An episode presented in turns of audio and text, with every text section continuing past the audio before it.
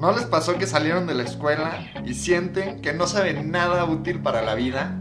A nosotros nos pasó lo mismo y por eso queremos darles la bienvenida a la vida de adulto. Yo soy Ramón Y yo soy Eric y en este podcast les hablaremos de todo lo que no te enseñaron y necesitas saber sobre negocios, trabajo, inversiones, finanzas personales, cripto y mucho más. Recuerden que cada lunes tendremos un episodio nuevo.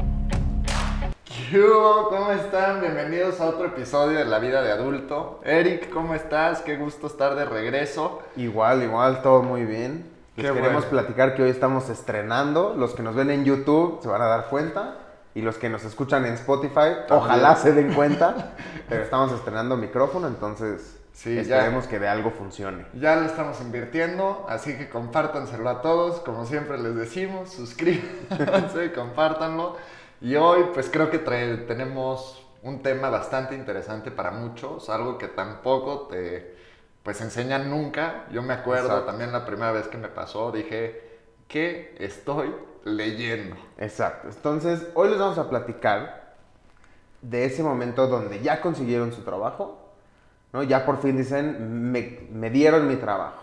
Bueno, una oferta, ¿no? Una oferta. Les van a mandar su oferta de trabajo y probablemente les van a mandar su contrato. Pero, pues es muy importante quitarse la emoción un poquito de la cabeza, tener la cabeza fría para poder leer ese contrato.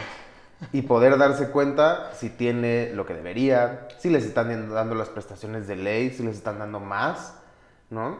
Entonces, hay muchas cosas que hay que fijarse y que, pues cuando es tu primer trabajo, nadie te explicó, llegaste a la, vida, a la vida de adulto y nadie te dijo lo que tenías que Sí, que bueno, realizar. seamos honestos, a menos de que hayan estudiado pues para ser abogados, Exacto. no creo que No estuvieron viendo el contrato. Exacto. Entonces, hoy les vamos a platicar qué debe de incluir su contrato, qué debe de incluir su carta oferta y les vamos a platicar un poco cuáles son las prestaciones de ley que existen en México este, y cuáles son las prestaciones o ejemplos de prestaciones adicionales o superiores a la ley para que también ustedes puedan decidir, pues vale la pena este trabajo o no vale la pena, esta empresa va a tratar bien a sus empleados o no. Claro, porque a veces cuando consigues este primer trabajo, creo que es más común que dejas pasar muchas cosas porque ya te ofrecieron un trabajo y sí hay que tener cuidado con pues lo que estás firmando. A veces no tienes idea qué estás firmando y eso Eso puede ser peligroso. sí, definitivo. Entonces, pues platícanos tú, Ramón, qué, qué debe incluir un contrato. Pues bueno, a ver, les voy a contar unos cuantos puntos que siempre se tienen que estar fijando. Por ejemplo, el primer punto que mucha gente cree que es muy obvio es una descripción del trabajo. Y tiene que ser bastante clara. Porque muchas veces, y esto pasa en todos lados, te dan una descripción del trabajo y acabas haciendo una cosa que no tiene nada que ver. Claro. Y bueno, a veces tú puedes decidir seguir en ese trabajo y seguir haciendo las cosas, pero otras veces pues puedes decidir que no.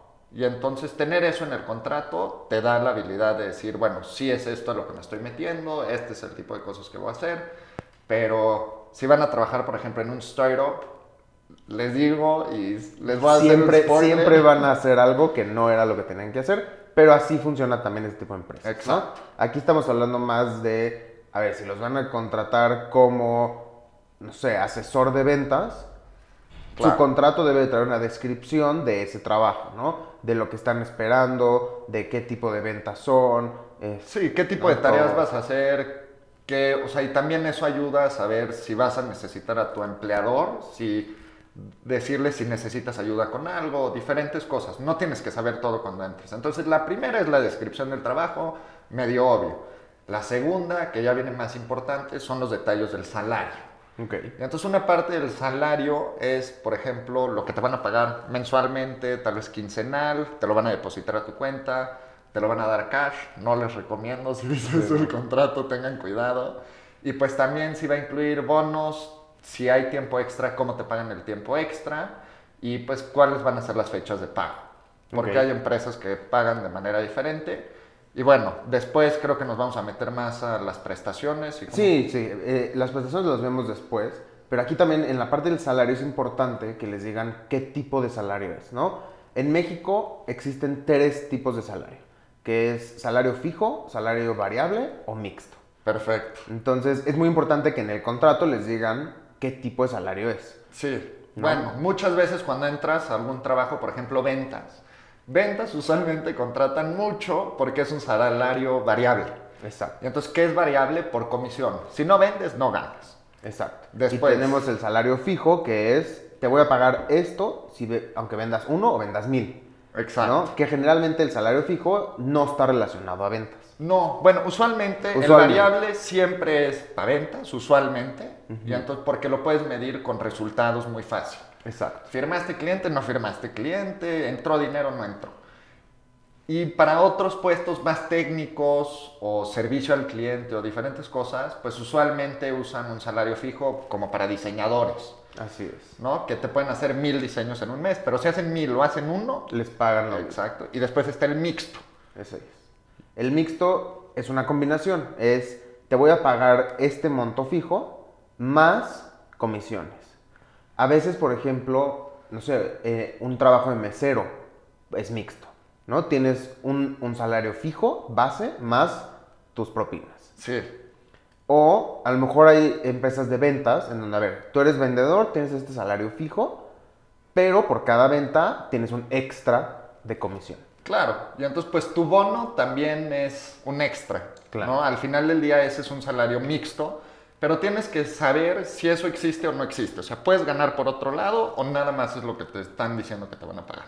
Perfecto. ¿Qué más tiene que tener mi contrato? Súper, entonces pues ¿cuál es el tipo de contratación, no? ¿Va a ser tiempo completo? ¿Va a ser medio tiempo? ¿Nada más va a ser por proyecto? ¿Vas a ser como un freelancer? Y entonces hay que tener cuidado con eso porque dependiendo el tipo de contrato, o sea, de contratación que están haciendo, el tipo de reglas que tienen que seguir con la ley. Exacto, el tipo de prestaciones también cambia. Exacto. Depende si es un puesto de tiempo completo o si estás como un... Sí, si estás Eh, como freelancer prestando ajá, como servicios, Prestador de servicios no tienes no, las... te, no te tienen que dar nada. Y entonces tienes que tener cuidado nada más de que esos detalles no se te pasen. Porque te pueden decir, sí, vas a estar tiempo completo, pero en realidad en el contrato es por proyecto. Sí, o en el contrato dice prestación de servicios. Exacto. Este, y, pero igual esperan que estés ahí de 9 a 6, ¿no? Pero si te dan prestación de servicios, entonces no tienes derecho a todas las diferentes prestaciones de ley. Claro. Entonces. Después, es- tenemos la parte de que si te despiden, ¿no? Y entonces, ahí es una cláusula usualmente en la que te dicen, pues, cómo se puede acabar el acuerdo entre las partes de que dejen de trabajar juntos, ¿no? Cualquier parte lo puede terminar, cuando lo vea necesario y diferentes cosas. En realidad eso, pues, cambia dependiendo pues cómo vas en el trabajo y diferentes cosas, pero muchas veces se incluye y es algo que tienes que nada más estar consciente, ¿no? Si te despiden, usualmente va a entrar la parte legal del país. Así es, Y así- que ahorita más adelante les vamos a decir qué les tocaría en caso de despido y en caso de renuncio. Claro, y entonces pues tienes que ver qué te va a incluir si te despiden. Te pagan tus vacaciones, no te las pagan, pero usualmente eso se regula con la ley. Solo hay que tener cuidado que si tienen otra cláusula en el cual lo van a manejar diferente, no estés de acuerdo. Ok. ¿no? O sea, o si estés. Después tienes una parte de confidencialidad, que muchas veces cuando entras a una empresa, tienes que guardar secretos de la empresa. Exacto. Ahí, po- por ejemplo, podemos poner un ejemplo. Digamos que tú entraste a trabajar a una empresa que... a Coca-Cola. Y entonces, parte de tu trabajo, a lo mejor a ti te tocó estar en la fábrica y lograste ver los ingredientes de la Coca-Cola. Exacto. Y entonces ya tienes la receta mágica. Esta, esta cláusula de confidencialidad te prohíbe compartir esa receta de Coca-Cola. ¿no? Exactamente. Si el día de mañana dejas de trabajar en Coca-Cola y te vas a Pepsi, estás amarrado igualmente con esa cláusula de tu trabajo anterior. Exacto. Pues no les puedes compartir a Pepsi la receta original Sí. de Coca-Cola. Y entonces, pues hay muchos ejemplos, ¿no? Por ejemplo, consultoría, muchas veces, si ellos tienen una manera en la cual hacen su planeación o hacen la captación de clientes, se supone que puede ser confidencial, dependiendo de lo que dice el contrato. Y entonces no lo deberías de poder aplicar en otras empresas. Muy complicado que te amarren a eso, pero tienes que estar nada más consciente que probablemente dentro de tu contrato viene una cláusula de confidencialidad, que todo lo que aprendes dentro de la empresa es pues parte de la empresa, toda la información que se comparte entre partes, la empresa es dueña, todo lo de tus mails, tú no eres en realidad dueño de muchas cosas. Exacto. Y también es importante aquí la parte, por ejemplo, de las ganancias, ¿no? En, en esa parte de confidencialidad, para muchas empresas es importante que esas ganancias sean De la empresa. privadas, ¿no? O sea, que no vayas diciéndole al mundo, ay, la empresa vendió tantos contratos porque tu competencia se puede enterar y entonces puede afectar, ¿no? Hay, hay muchas cosas que, Claro, desde sí tienen que ser secretas. Exacto, estrategia de precios, ¿no? Tú no puedes irle a decir a nadie, ¿no? Ah, es que el costo del producto es 10, pero lo estamos vendiendo en 50. Claro. Eso es información confidencial de la empresa. Entonces, todo eso entra en esa cláusula. Entonces tengan cuidado nada más con eso y pues de qué sí pueden compartir y qué no, porque se podrían meter en un problema legal y todas las empresas tienen una cláusula de ese estilo, nada más tienen que estar conscientes de qué incluye y qué no incluye. Perfecto. Y después tenemos también otra cláusula que diferentes industrias te piden que se llama un non-compete. Ok. Entonces es una cláusula de no competencia que es difícil, ¿no? Y entonces si tú trabajas en esta industria, no puedes trabajar en otra empresa de esta industria por cinco años. que es muy difícil, ¿no? Eh, generalmente el- en el contrato tienes esta cláusula, pero las mismas empresas saben que no lo, no lo van a poder aplicar, Bueno, ¿no? Hay algunas que a lo mejor tienen el poder y los abogados necesarios para hacerlo, pero ya sería yo creo que cosas más, no sé, muy, muy grandes o muy específicas, ¿no? Pero... mm, claro, por ejemplo, un doctor que firma un, un acuerdo de no competencia nunca más va a poder ser doctor. Exacto, ¿de qué va a comer? ¿no? No le pueden decir como si te sales de, de este hospital y te vas a trabajar a la competencia no puedes ser doctor. Claro, Pues no. pero pues lo tienes que pelear ante la ley, se vuelve un dolor de cabeza. Nada más, como les digo, hay que estar conscientes de lo que estás firmando. Muchas veces firmas por la emoción y dices, "Ut, Y es- firmaste sin leer, que eso es un error. No No. firmen sin leer. Y después hay otra, la siguiente parte yo te diría es propiedad intelectual, creo que lo vamos a ver en otro tema completamente, pero muchas veces cuando entras a un startup, la gente que hace software y codea, tan siquiera en mi experiencia yo lo he visto así, si tú haces un sistema para una empresa, la empresa es dueña del sistema, no es tuya. Entonces tienes que entender que pues, si, si desarrollaste algo por encargo y no lo hiciste tú por Es, tu parte, es propiedad de la empresa. ¿no? Exacto. Y entonces, bueno, tengan eso nada más en mente porque pues, lo que creas en la empresa probablemente y pues muy seguramente no es tuyo.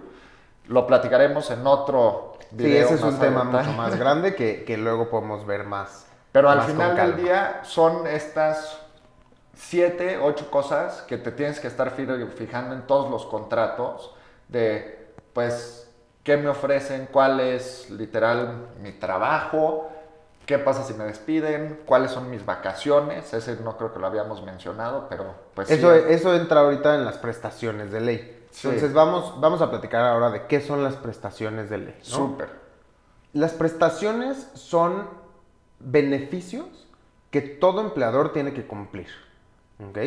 Como mínimo con la gente que, contra- que contrata. Entonces, es un mínimo que pone la ley y son derechos que no pueden ser modificados a menos que exista un común acuerdo entre tú y la empresa. Pero por ley tienes que tener este mínimo. Por eso lean bien sus contratos. Exacto. Entonces, ¿cuáles son las prestaciones de ley? ¿no? Primero, las, las que a fuerzas te tienen que dar. Entonces, número uno, aguinaldo. En México hay un aguinaldo que es en diciembre, ¿ok? Es un extra de tu sueldo y normalmente por ley es de 15 días. Eso significa que en diciembre en vez de pagarte 30 días, te van a pagar 45 días. Muchas empresas te dan 30 días de aguinaldo y de esa manera son superiores a la ley, ¿no? Y de esa manera también retienen a sus empleados, ¿no? Es que a mí me dan 30 días. Entonces, en diciembre vas a recibir el doble de tu sueldo, Claro. ¿ok? Entonces, esa es la, la uno. La dos son vacaciones, como decías. Lamentablemente en México no ha cambiado esto y somos uno de los países que menos vacaciones tiene por ley, pero hay muchas empresas que ya lo están cambiando ellos mismos. Pero por ley tienes seis días de vacaciones después de haber cumplido un año O trabajando. sea, primer año, 365 días, ¿tienes fines de semana o tampoco? Sí. Pero ahorita, bueno. vamos a, ahorita vamos a ver también eso. Ok. Pero tu primer año no tienes vacaciones por ley, Una vez que cumples tu año tienes derecho a seis días. Y después, por cada año trabajado, te deben de estar dando dos días más. O sea, en mi segundo año tendría ocho días de vacaciones. Exacto. Y así hasta llegar a 12. No es cierto, en mi segundo año tendría seis. En mi tercer año tendría ocho. Exacto, Ya. exactamente. Y eso es hasta llegar a 12 días. Y en 12 días se acaba. No, después ya solo te suben cada 5 años. Y te suben dos años cada cinco años. Dos días cada 5 años. Perdón. Exacto. Sí, sí, sí. Entonces, eso es la parte de ley. Hay muchas empresas que te dicen, yo doy 15 días de vacaciones, yo doy 10 días de vacaciones, ¿no? O sea, dan, o sea, dependiendo más. la empresa, usualmente te dan más. Si es una empresa que quiere estar por arriba de la ley, Exacto. tener calidad de Exacto. vida. Pero por ley, no Por ley necesitan son darte 6. más. Ok. Exactamente. Ahora, hablando de las vacaciones, otra, otra cosa que te tienen que dar, otra prestación es lo que se llama la prima vacacional, que es un extra de tu sueldo, de mínimo 25% de tu sueldo diario Ajá. en esos días de vacaciones. O sea, te pagan 25% más. Exacto, por esos seis días. ¿Por qué? Es una, es como dices, una prima vacacional para que tengas un poquito más de dinero para poderte ir de vacaciones, Ya. ¿no? Entonces, si, supongamos, si tú al día ganas 100 pesos y te tomas seis días de vacaciones, esos seis días vas a ganar mínimo 125 pesos, Claro. ¿no? Entonces te dan ese extra. Después viene la prima dominical, que eso depende mucho del tipo de empresa, pero eso es, si trabajas en domingo, te tienen que pagar extra. Ok. ¿ok? Y lo que decíamos antes, el día de descanso. Por ley, y esto a lo mejor mucha gente no lo sabe, pero por ley tienes derecho a un día de descanso por cada seis días que o sea, sábado se trabaja. Sí, exactamente. O sea, por ley. por ley. O sea, por ley tú trabajas seis días y tienes un día de descanso. Ya. Pero, bueno, muchas empresas trabajan solo de lunes a viernes y nos dan dos días de descanso. Sí. Entonces, eso es por ley. Está, está rudo, pero Está así es. muy rudo, ¿no? La verdad. o sea, es. a pesar de que las empresas estén haciéndolo por su lado y te dan más beneficios y todo, si te quieres amarrar a la ley, está pesado, sí, un poquito trabajar así. Claro, ahora, si yo como empresa me quiero amarrar a la ley y quiero ser gandalla y decirle a mi gente, trabaja seis días y solo descansas uno, mi gente se va a ir, ¿no? O sea, probablemente mi gente se va a ir a trabajar a O sea, alguien que no le haga... Sí o no, también, depende, ¿no? Sí, depende del tipo de, de empresa, ¿no? Si eres un local comercial, pues no vas a cerrar en fin de semana. Claro. Pero ahí, como dices, está la prima dominical, si trabajas en domingo te van a pagar más, ¿no? O sea, todo, todo eso. Después está los descansos largos, ¿no? Estas son las licencias que se llaman. Entonces existe la licencia por maternidad. Ok. Entonces, si eres mujer, te embarazas, en el trabajo te tienen que dar un mínimo de 12 semanas. Después de que des a luz. No, es un poco antes y después. O sea, es un total. Ah, total de 12 semanas. Es un total, exactamente. Entonces, tú como mamá puedes decidir, a menos que la empresa te lo imponga, ¿no? Pero tú como mamá puedes decidir de, a ver, yo quiero tomarme dos semanas pre-parto y diez después. Ok. O tú puedes ser una campeona y decir, yo trabajo hasta que se me rompa la fuente en la oficina. y me tomo mis 12 semanas después del parto. Pero entonces te tienen que dar a fuerzas 12 semanas si estás... Ok. Así es. Ahora viene la parte triste. Para hombres nos dan solo 5 días. Está bien. Sí, no, no. O sea, Entonces, si vas a ser papá, felicidades. qué padre. Qué padre, pero, te nada van a dar más- solo una semana. O sea, son 5 días y punto. Y de regreso a, a chambear. Que eso, pues, está feo, ¿no? En muchos lados del mundo también ya están aumentando el de paternidad. Sí, creo que están dando hasta igual, ¿no? El de Exacto. paternidad con el de maternidad. Exacto, hay muchas, em- muchas empresas internacionales que ya lo están igualando. Y después existe otra cosa que es la licencia de adopción, porque pues digamos que tú quieres ser papá o mamá, pero no quieres tener un hijo tú o Claro, no, no puedes, puedes. o cualquier cosa y quieres adoptar. En la parte de adopción te dan solo seis semanas Ok. en vez de 12. Entonces para mujeres son solo seis semanas y para hombres es igual cinco días. O sea, como hombre, la verdad, para Como ser hombre, papá, sí. no está... No tienes tantos beneficios en México. No, lamentablemente no. Pero bueno, tampoco es como que tú eres el que le va a dar leche al bebé. O sea, sí la mamá necesita más tiempo. Pero tú Pero- necesitas ayudar a la mamá. Exacto, exacto. Y yo te puedo dar el ejemplo. Con mi primer hijo me dieron cinco días y sí, no fue nada. O sea, tuve que regresar a trabajar. Literal, nada más te dieron los cinco. Sí. Logré convencerlos de que me dejaran cinco días de home office después. Entonces, en la casa en total estuve 10 días. Pero trabajando Pero cinco trabajando. de los días. Sí. Pero bueno, estaba ahí para cualquier, Sí. cualquier cosa que Sí, se cualquier necesite. inconveniente o no inconveniente, está bien. Exacto, exactamente. Y bueno, la última, eh, la última prestación importante es el reparto de utilidades. Ok, Esto se refiere a... una- la empresa generó utilidades durante el año. claro. Y entonces tú como trabajador de la empresa, pues estás, tienes el derecho de recibir una parte de esas utilidades. Pero ese no es tu salario, nada más. No, ese es un extra. Es el reparto de utilidades que se hace en mayo, generalmente. Ok, Y entonces, la verdad no me sé los porcentajes, depende de tu nivel en la empresa, depende de tu sueldo, depende de muchas cosas, pero te debe tocar un pedacito del reparto de En utilidades. Estados Unidos no te hacen esto de esta forma. En realidad muchas de las empresas o startups lo que hacen para pues, no tener que dar reparto de utilidades, que también viene en el contrato, que podemos hablar después, es que te dan acciones de la empresa. Y entonces si en algún momento se vuelven públicas, tú las Tú puedes... tienes esas acciones y las puedes vender. Exacto, a un precio mucho menor de a las que salieron a la venta. O si compran la empresa, tú también te beneficias. Exacto. Pero eh, en México no sé si es tan común. No es tan común. La verdad es que no es tan común. Aquí es más esa parte del reparto de utilidades. Lamentablemente en México muchas empresas son muy gandallas y no quieren dar ese reparto de utilidades. Ajá. Y entonces no, o sea, como que hacen que declaran que no tuvieron utilidades. Ah, ya, entonces así ya no tienes que repartir. Entonces sí ya tienes que repartir. O hay muchas otras eh, formas, ¿no? Creo que, no, no estoy seguro del tiempo, se los voy a investigar, pero cuando una empresa es nueva, durante los primeros creo que tres años o algo así, Sí, creo que son los primeros dos. No tienes no tienen que, declarar, repartir. ¿no? ¿no? no, tienes que repartir utilidades. Pero igual tampoco... No, sí tienes que Declarar, declarar. sí. Pero, Pero- hasta el final del año puedes declarar. Pero no tienes que repartir utilidades en esos primeros años. Ya. Entonces muchas empresas lo que hacen es que cierran y vuelven a abrir y cierran y vuelven a abrir únicamente la parte fiscal. Ya. Y eso es trampa. te lo ahorras. Sí, Y literal es trampa. Es trampa y es ser gandalla. Y si algún director de empresa nos está escuchando, por favor déjenlo de hacer. ¿No? O sea, tratemos bien a, los empleados. Entonces, bueno, esas son las prestaciones. ¿Qué Sup- prestaciones hay superiores a la ley? ¿No? O sea, ¿con qué te van a tratar de, de convencer? Muchas empresas ahorita están dando seguros de gastos médicos. Pero se me hace raro que eso no es parte de la ley. Es que la ley te da, sí te da seguro médico del IMSS. Sí. Lo que las empresas están haciendo es que te dan un seguro privado. Ah, ok. Entonces te dan un seguro de gastos médicos mayores privado, con una suma asegurada mucho más grande, acceso a mejores hospitales, ¿Para ti, para tu ¿No? familia o nada más para ti? para ti y tu familia. Ah, ok.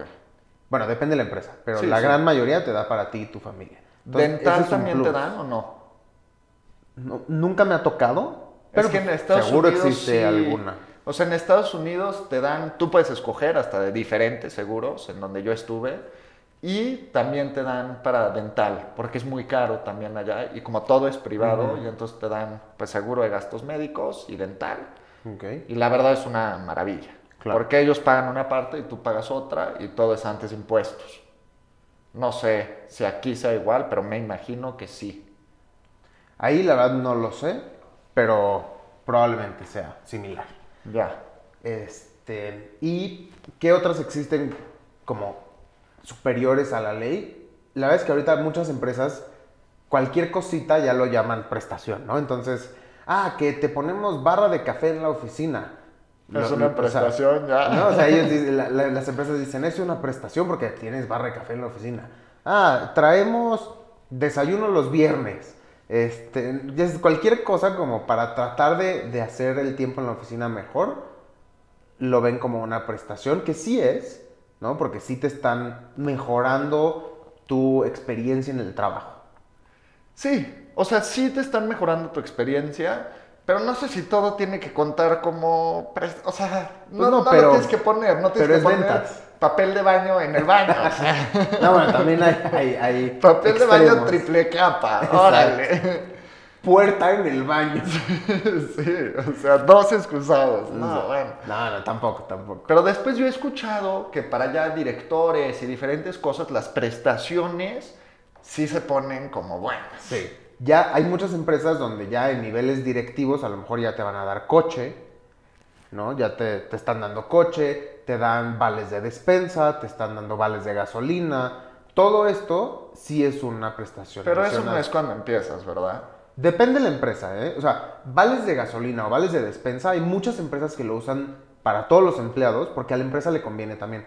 Porque ese dinero se puede deducir.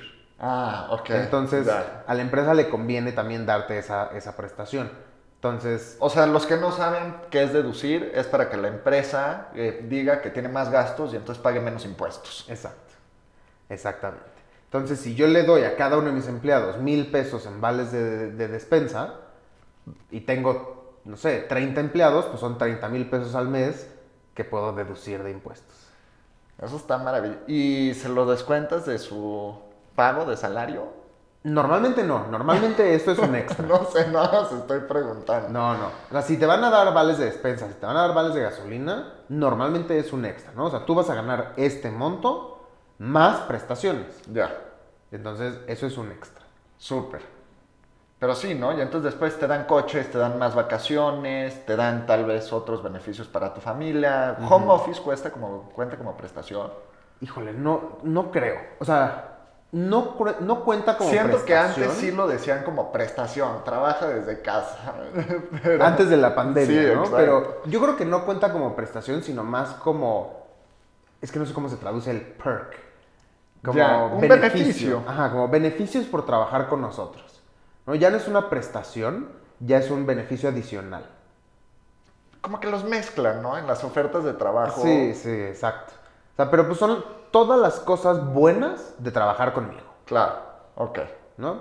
Entonces, pues sí, si, si en tu contrato dice trabajo remoto dos días a la semana, bueno, pues es una cosa buena para trabajar en esa empresa porque dos días a la semana no te toca tráfico, no te tienes que estar moviendo, No pagas gasolina. no pagas gasolina, etc. Ahora, vamos a pasar a la parte de... a la parte fea. Digamos que ya no quieres trabajar ahí y renuncias, o ellos ya no quieren que trabajes ahí y te corren. Que tampoco se preocupen, ¿eh? Es bastante normal y pasa. Ah, sí, O pasa. sea, pero al principio creo que cuando no lo has experimentado es horrible Sí. y podremos también platicarlo en otro. La pero primera vez que renuncias o la primera vez que te corren es horrible. A Porque mí yo no me lo esperaba y lloré, ¿eh? que te corrieron. Sí, cerró la empresa, pero lloré. Ok. Y Sentí que me habían prometido el cielo, las estrellas y un poquito más. Y de Este, repente, bye. Entonces sí, es, es duro, pero pues sí, creo que saber estas condiciones de renuncio o despido también es muy importante, porque aunque no quieras, probablemente vaya a pasar. Claro, la verdad es que ya no vivimos en ese mundo en donde entras a trabajar a un lugar y te quedas ahí el resto de tu vida. ¿no? Muy difícil, sí. Ya, o sea, ya la gente normalmente está cambiando de trabajo cada dos, tres, cuatro Sí, años. Cinco años ya se siente como una eternidad. Exacto. Entonces, o te vas a cambiar porque vas a renunciar o porque te corrieron. Ojalá no los corran. Ojalá, les hagan otra oferta. Ojalá si se cambien de trabajo sea porque les hicieron una oferta mejor. Este, pero igual en ambos casos tienen que saber qué esperar, Claro. ¿no? Entonces platícanos qué tienen que esperar si van a renunciar a su trabajo.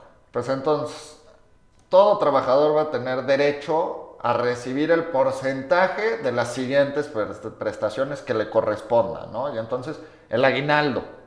Exacto. Tú renunciaste a lo mejor eh, a la mitad del año. Aunque el aguinaldo lo paguen hasta diciembre, Te toca la mitad te de toca tu la mitad de tu aguinaldo. O y sea- te lo deben de pagar en ese momento. Justo cuando te despiden, Cuando renuncias. Cuando, de perdón, cuando renuncias, ten mi rey, hasta luego. Exacto. Esto es lo que te iba a Dime tocar. algo, cuando renuncias, ¿tienes que dar dos semanas de anticipación o eso nada más es cortesía? Mira, según yo no es por ley, Ok, este, es por cortesía, es por verse decente, ¿no? Porque pues sí deberías de ser decente. Y si vas a dejar un trabajo, no lo dejes tirado. O sea, dales dos semanas de aviso, usa esas dos semanas para dejar todo en orden, usa esas dos semanas para si es que tienes que entrenar a alguien Sí, más. delegar tus Este, cosas, sí, lo que sea, no que se porque- quede todo ahí. Sí, no. No, y no quieres quedar mal, porque probablemente en futuros trabajos te van a pedir referencias. Claro. Y si tú das la referencia de tu jefe pasado al que dejaste tirado, No, está muy bueno. no van a hablar bien de ti. Vale, pues No. bueno, entonces tal vez no necesitas dar las dos semanas, pero el aguinaldo, dependiendo la cantidad del tiempo, el porcentaje que te toca te lo paga. Exacto. Después tu prima vacacional. Si no tomaste vacaciones, te pagan eso. Si no tomaste vacaciones, te tienen que pagar tu prima. Igual, si no tomaste vacaciones, te tienen que pagar esos días de vacaciones, extras, claro. ¿no? O sea, ok, no tomaste las vacaciones, entonces te lo pago con dinero. Súper. Participación de utilidades adeudadas. Bueno, falta que hayan reportado Exacto. utilidades, diferentes cosas, pero pues bueno. Y después, si también te corresponde, salarios que hayas laborado y no te hayan pagado, por favor, a veces tengan flexibilidad si trabajan en un startup, pero sí que les paguen. O sea, no, No, se estén siempre. esperando un mes que no les han pagado y sí, ya vamos a firmar cliente o lo que sea. No, siempre asegúrense de que, de que les paguen. La verdad, los empleados reciben porque están trabajando y los que toman el riesgo son los socios y son los que meten lana. Entonces, tengan eso. Las vacaciones que no gozaste, que es lo mismo que decíamos. Participación de utilidades, otra vez. Este, si hay utilidades que va a repartir el negocio, te toca Te tu porcentaje de la cantidad del tiempo que estuviste ahí o hasta ese momento. Y por ejemplo, ahí les voy a poner un ejemplo. Si tú renunciaste, digamos, en agosto y va a haber utilidades, el siguiente mayo, aunque tú ya lleves 7 o 8 meses fuera, Te debería de tocar. márcales de regreso y que Ok. te den lo que te tocó, porque en el año tú sí trabajaste de enero a agosto. Entonces te debería tocar... Claro, el porcentaje. Exacto. O sea, no, no es completo, no te va a tocar igual que tu cuate que sigue trabajando ahí. Exacto. Pero algo, pero algo te toca. Exacto. Y después una prima de antigüedad, que esto entra siempre, o sea, cuando ya trabajaste 15 años o más, Te, te- es te toca te una prima antigüedad. ¿De cuánto ahí- es? Depende. No es difícil, Es- ¿no? Sí, También. o sea, ahí no, no estoy seguro del cálculo y bueno, yo no conozco a nadie que haya estado 15 años en el mismo lugar, pero bueno, si estás más de 15 años en un lugar y renuncias, tienes que estar seguro que en tu finiquito viene tu prima de antigüedad, Ok. ¿ok? Ahora, ¿qué pasa si te corren? ¿Qué pasa si te corren? Si te corren, tú tienes derecho a una indemnización. ¿Ok? Ok. Que esto, esto es, a ver, te estoy corriendo, pero la ley te protege y entonces no te dejan de patitas en la calle. Ok. Entonces te tocan tres meses de tu sueldo si te corren. Esto lo hace la sin ley. importar por qué me corran. No, bueno, si es, si es justificado, no. O sea, si robaste y por eso te corren, No. no, no te toca nada. Ok. No, esto es... Si no hice mi trabajo,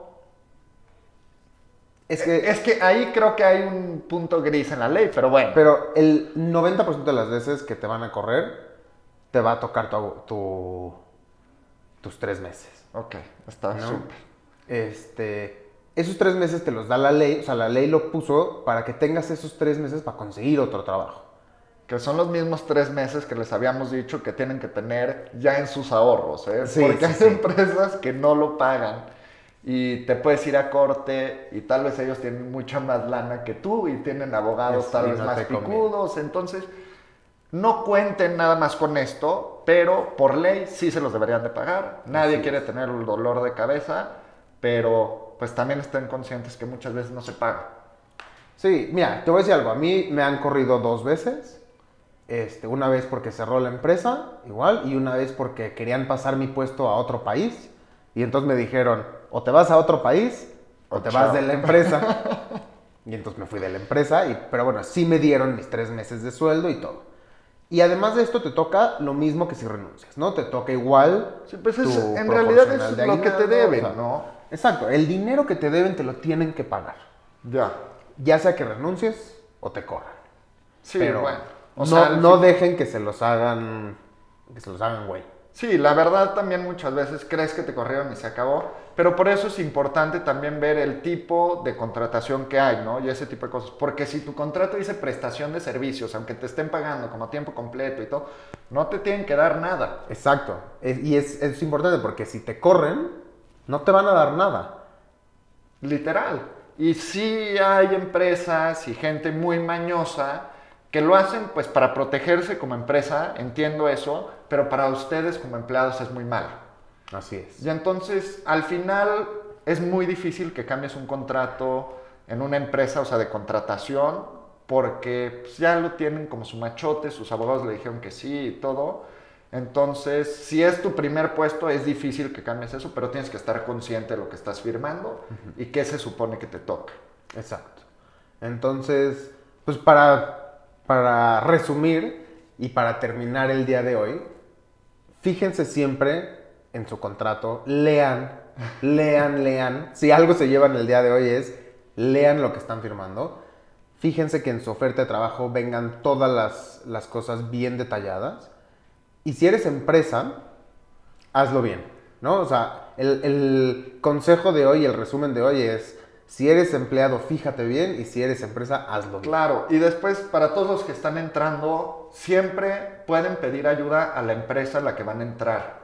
Y puedes decirle a la gente de recursos humanos, se los doy como tip, oye, no estoy entendiendo esto, ¿me puedes explicar qué onda, cómo funciona? Y, si, y como ya te hicieron la oferta y sí te quieren la empresa, están muy abiertos a ayudar. Claro, a ellos les conviene que tú entiendas también todo, ¿no? Entonces, pregunta, las empresas siempre te van a contestar, siempre te van a, a- a explicar tu contrato porque pues, ellos quieren también que tú entres seguro, Claro, ¿no? Que ellos no quieren que tú entres con dudas al trabajo. definitivo. Y si quieren que entren con dudas, no entres a ese trabajo. Sí, por favor. Pues súper, miren, ustedes cuéntenos cómo les ha ido con los contratos, cómo les fue tal vez con su primer contrato que tuvieron que Sí. firmar para pues prestación de servicios y de empleo. Son diferentes estos contratos a cuando mandas una oferta o cuando tienes que hacer diferentes cosas que les platicaremos, pero queremos entender ustedes qué han hecho, en qué se fijan, cómo lo han hecho y nosotros también aprender para tal vez hacer un reboot o algo rearmado de esto es todo lo que nos dijeron y estos son los puntos en los que la mayoría de la gente se equivoca y donde tendríamos que mejorar pues todos cuando leemos contratos y no nos han enseñado a hacerlo antes. Perfecto. Y no se les olvide suscribirse en YouTube, seguirnos en todas nuestras redes sociales, síganos o, o pónganle este follow en, en Spotify para que les avise cada lunes cuando hay nuevos episodios. Compárteselo a tu amigo que firmó el contrato que no tenía que firmar. Exactamente. Y pues ayúdenos a compartir esto con todos los adultos que conocen y que necesitan un poco de, de conocimiento. Y si tienen algún tema que les gustaría que platiquemos, por favor háganoslo saber en los comentarios para que lo investiguemos por ustedes. Gracias. Buenísimo, nos vemos la siguiente. Cuídense.